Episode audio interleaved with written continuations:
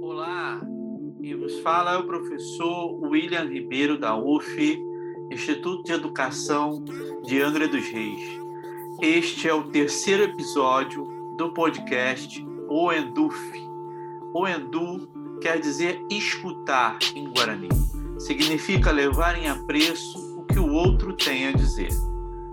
Para este episódio, convidamos Luciane Silva, professora, pesquisadora, doutoranda em educação no PROPED, que é o Programa de Pós-Graduação em Educação da UERJ.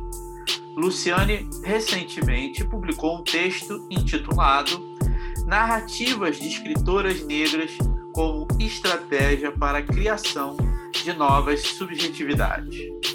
Vamos tratar, nesse episódio, do assunto Escritoras Negras, temática diretamente ligada aos estudos da convidada. Vale a pena permanecer conosco, uma boa escuta.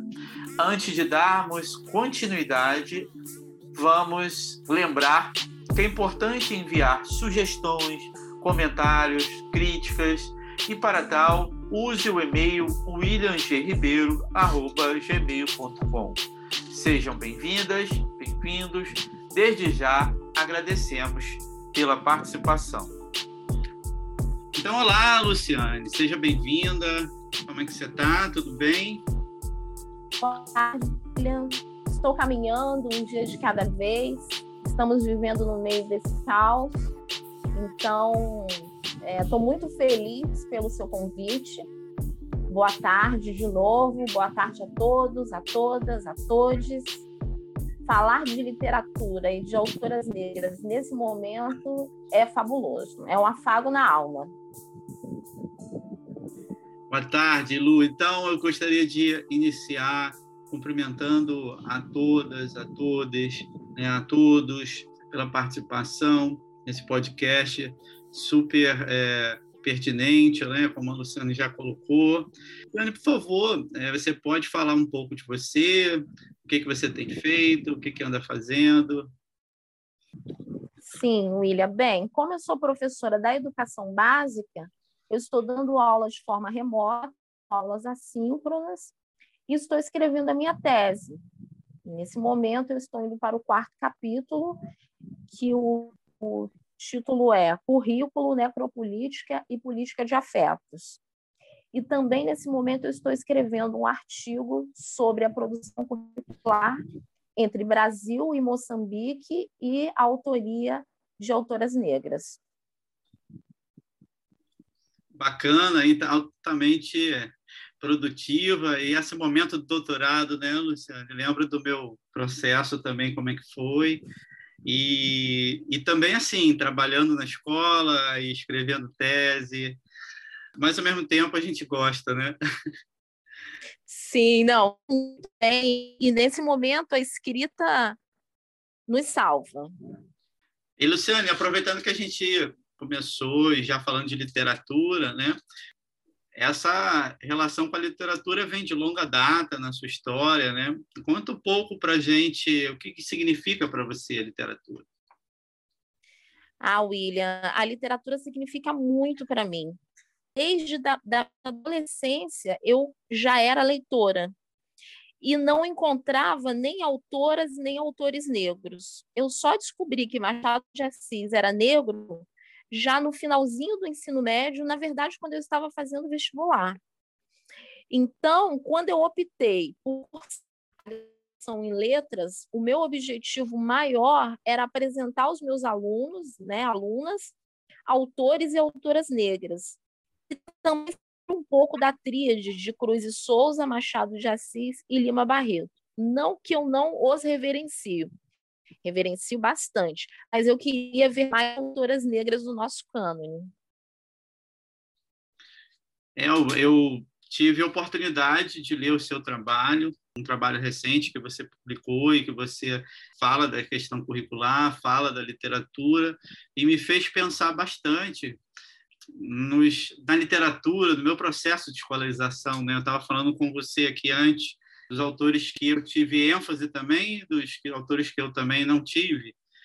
Então, você fala nesse texto de cânones, né, de autores esquecidos, silenciados, alijados da historiografia literária. Então, você pode comentar aí para a gente, gostaria de comentar um pouco sobre isso? Claro. Na literatura brasileira, foi se configurando, foi se perfilando um cânone, uma definição pela alta sociedade e pela igreja. E esse cânone literário, ele foi sendo imposto gradualmente de duas inscrições. A ausência de autores e autoras negras e foi se constituindo é, um cânone de negros afásicos e estereotipados. E ainda podemos é, verificar autores negros enriquecidos, como é o caso do Machado de Assis e da Alta de Souza. Muito delicado, e olha que a importância da gente discutir as questões curriculares também, né? No último episódio, no episódio anterior, nós tratamos é, de uma é, convidamos né, uma bailarina negra que performatiza subjetividades através da arte você chega a comentar no texto sobre o corpo negro, a importância da narrativa, a produção de subjetividade. Gostaria de falar um pouquinho mais sobre isso, sobre as escritoras negras e a importância do corpo, a escrevivência, né, como Conceição de Avaristo é, chama a gente a pensar, convoca a gente a pensar, sobre o corpo negro feminino na literatura. Essa questão do corpo negro é fundamental para qualquer análise que se faça da literatura brasileira. O corpo negro ele foi sendo sempre constituído como um objeto descrito por outros. No caso, negro sempre foi sinônimo de escravo, tanto na nossa historiografia quanto na nossa história da literatura brasileira uma subjetividade construída. E a mulher negra, então, tem uma história, eu costumo dizer, muito particular dentro desse contexto. Porque desde esse período colonial, que foi permeando a literatura, o personagem da mulher negra foi sendo construído através de uma hipersexualização e de uma certa animalidade algo muito instintivo, característico daquela fase do século XVI, meados do século XV, quando o racismo começou a ser justificado organização. E aí a gente pode ver isso, William, de forma bem contundente. Uma obra que eu é, penso que fica bem evidente é o Curtiço. Você já leu o Curtiço? Aham. Então, duas personagens bem marcantes, que é a Bertoleza e a Rita Baiana. E também nós podemos verificar romances de Jorge Amado, na maioria deles, inclusive Gabriela. Gabriela. Então, a escrita de autoria feminina, como diz a Conceição Evaristo, passa a ser um corpo que se impõe como sujeito, que se descreve a partir de atividade experimentada como cidadã na sociedade brasileira. Ou seja, o corpo negro na autoria feminina deixa de ser um objeto para ser ação que se descreve. E olha que, que diferença, né? deslocar esse processo de objetificação do outro, né? Maria Firmina, maravilhosa, uma autora negra do século XIX. William, ela não entra no nosso cânone, ou seja, nós não estudamos Maria Firmina dos Reis na educação. Ela ficou no esquecimento por mais de 103 anos, ela foi, ela é a primeira romancista brasileira e também o primeiro romance abolicionista. Ela é José de Alencar e de Luiz Gama. A obra dela e ela como figura passou a ser conhecida a partir de 1939. que é a lei que normatiza, regulariza o ensino da história e da cultura africana e afro-brasileira nos currículos. Então, ela tem uma obra muito interessante, ela tem outros livros, uma biografia maravilhosa, foi professora, foi a primeira mulher a construir uma escola mista no Maranhão. Enfim, Maria Firmina precisa compor a nossa com mais frequência. E nesse livro, Úrsula, ela compõe personagens negros com identidades variadas. Descola a ideia de homogeneização feita pelo processo é, escravocrata, colonial. Então, é Firmina, excelente. Recomendo muito. Confesso para você, Luciana, que infelizmente não conhecia a Maria Firmina dos, Reis e agradeço a você por trazer essa questão. Né? Vou buscar ler Úrsula, né? buscar mais informação, quanto que a, o nosso processo de vida, de contato com essas obras literárias, né? com essas histórias que foram apagadas, elas vão é, surtindo efeito a, até hoje, né? E daí a, a ênfase, a importância das questões que você está é, tá trazendo e que você traz no teu texto, né? Então, nesse é, último trabalho, você é, trata do currículo, é, enfoca as questões curriculares, lembra a, a lei a importância da Lei 10.069, de 2003, que trata da história e cultura afro-brasileira e africana no currículo. Como você tem lidado com o currículo em suas pesquisas? O que, que você gostaria de comentar a respeito?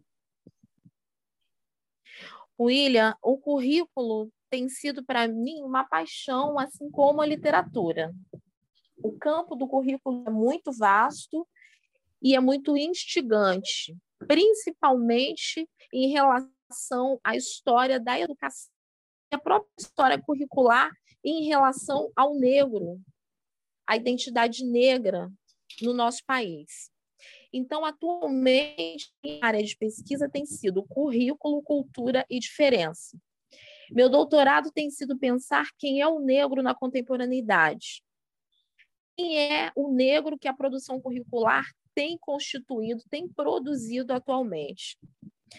Eu abordo a noção de currículo como, currículo como enunciação cultural, lugar de fluxos, articulação e rearticulação. Opção, William, é desapartada da ideia de currículo como prescrição, de currículo como lista de conteúdos. É uma situação proposta pela pesquisadora Elizabeth Macedo, em diálogo com o pós-colonialista Romy Baba. Eu tenho pensado muito o currículo a partir de uma temporalidade ambivalente. Essa tempor temporalidade prescritiva, pedagógica, relacionada à tradição e sentidos partilhados, e aí, dentro desse contexto, eu tenho é, analisado a identidade negra construída nos currículos ao longo dos anos. Que tipo de identidade negra tem sido passada de geração em geração na história da educação e dos currículos? E aí, quando eu falo de currículo, eu não estou falando somente de legislação, eu estou falando de livros didáticos, paradidáticos, de lições orais, legislações que são construídas no ambiente da escola, no contexto escolar, político pedagógico, datas comemorativas, enfim. E junto com essa temporalidade, no momento, vem a temporalidade performática, que está embasada em sentidos socialmente construídos. São aqueles sentidos que perturbam a temporalidade pedagógica. Em que sentido? Perturbam a sua, nas suas concepções engessadas. E aí são as resistências à diferença, logo as narrativas de escritoras negras. Eu compartilho com você essa visão é, do currículo Anunciação, também tenho deslocado dessa perspectiva prescritiva, né, apontando os problemas, os limites, né, essa questão da ambivalência e de se deslocar dessa ideia prescritiva, é, muitas das vezes é, não é uma tarefa muito simples, porque a gente está, de certa forma, muito atrelada à ideia de lista de conteúdo, então é, o trabalho da Elizabeth Pacedo vem contribuindo bastante, né? Sua orientadora, também foi minha supervisora de pós-doc, para a gente perceber, trabalhar com currículos né, de uma outra maneira. Então, você traz inúmeros elementos para a gente é, entender essa ambivalência, que tanto implica nos dispositivos de governo, né? Você está falando da legislação, quanto na produção é, performática desses sentidos que acontece lá no contexto da escola, né? Então, é, eu te agradeço, Luciane. A gente está com o nosso tempo já quase estourando. Queria dizer que foi um grande prazer estar aqui com você. O convite está sempre aberto para que a gente esteja sempre trocando ideias, construindo textos, podcasts, de repente em outro momento.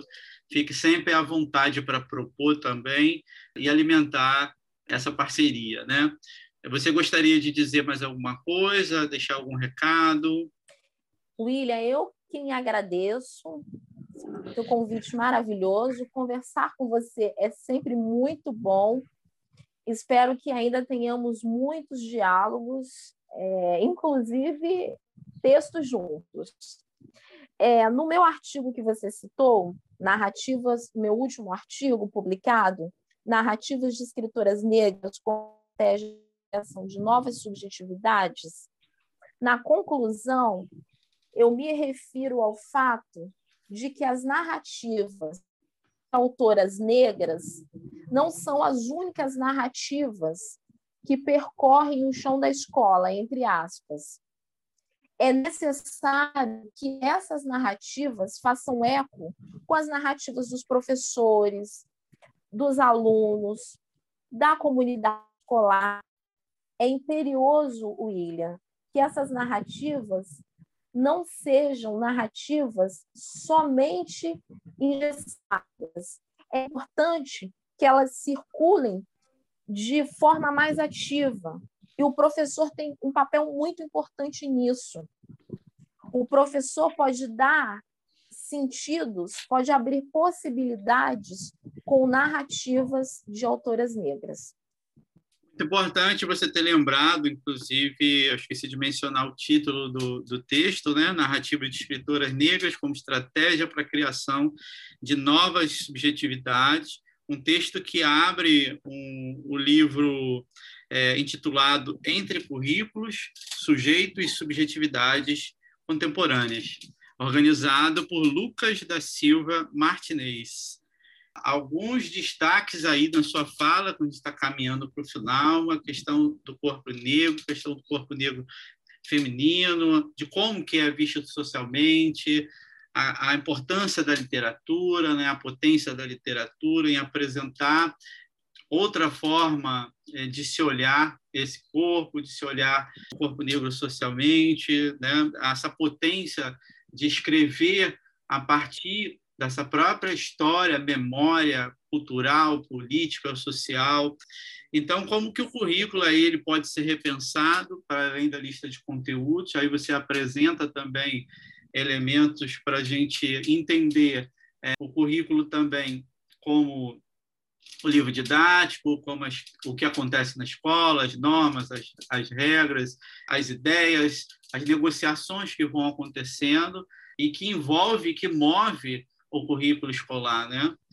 Então, ah, destaco aqui que o assunto é de extrema importância, não se esgota nesse podcast, já que de respeito a quem somos, esperamos ser uma dimensão relacional, quando digo relacional, na relação sempre com o outro que vai nos constituindo, que vai provocando nosso pensamento, nossos sentimentos.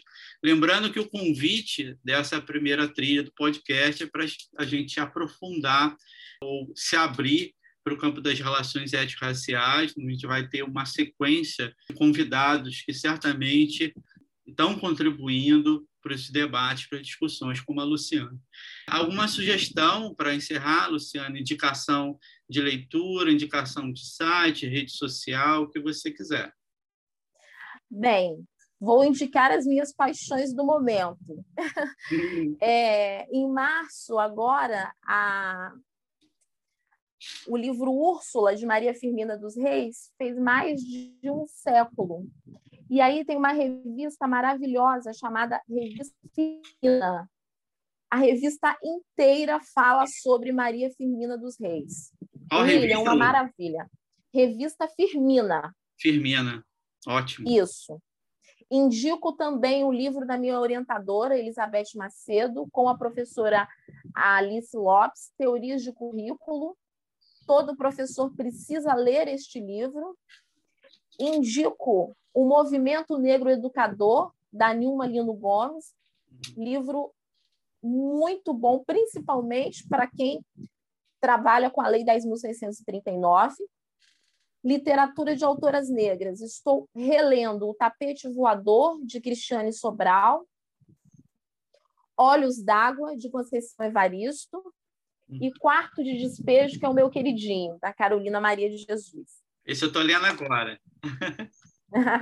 Muito bom. Então vamos trocar bastante sobre ele. Uhum. Te agradeço, com certeza. Né? Aprendendo muito contigo aqui e, e trocando né, também.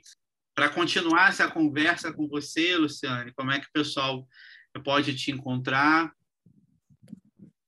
William, através do meu e-mail, que é luciane ssga underline 75 arroba hotmail.com. Maravilha. Pessoal, notem as dicas. Um forte abraço a todos que estão aí nos ouvindo. Nos despedimos por aqui, agradecendo mais uma vez a Luciane Silva pela participação nesse podcast de número 3 e a vocês. Né? Até a próxima, querida Luciane. Um beijo tudo de bom para você. Um beijo, William. Obrigada.